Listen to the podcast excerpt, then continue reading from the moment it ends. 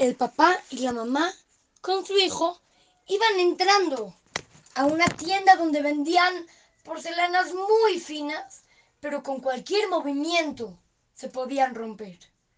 Llegó el papá y le dijo a su hijo, oye, te voy a decir algo, no puedes tocar nada, porque con cualquier movimiento que no esté bien dado, la porcelana se puede caer y romper.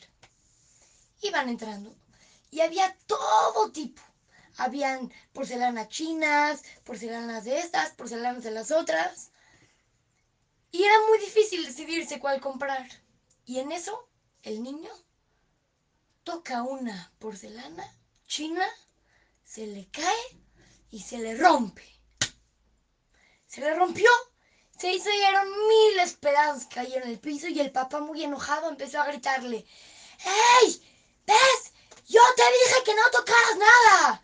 Tu mamá tenía razón, te teníamos que dejar en la casa o tan siquiera en el coche. ¿Cómo te dejamos bajar? Yo te dije que no lo tocaras. ¿Por qué lo hiciste? Y en lo que el papá regañaba a su hijo, su mano golpeó otra porcelana china y la rompió. Hubo un silencio completo en la tienda. El papá llegó y dijo, ah, bueno, era porcelana china.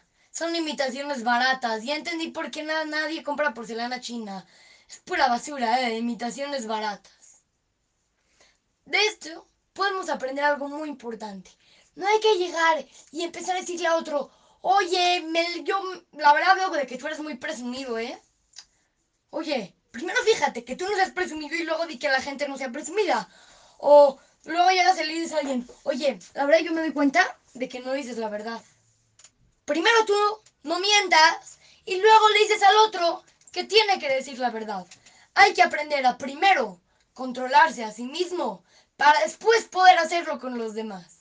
Así es que, su querido amigo Shimon Romano para Tratugo Kids, Montesinaí.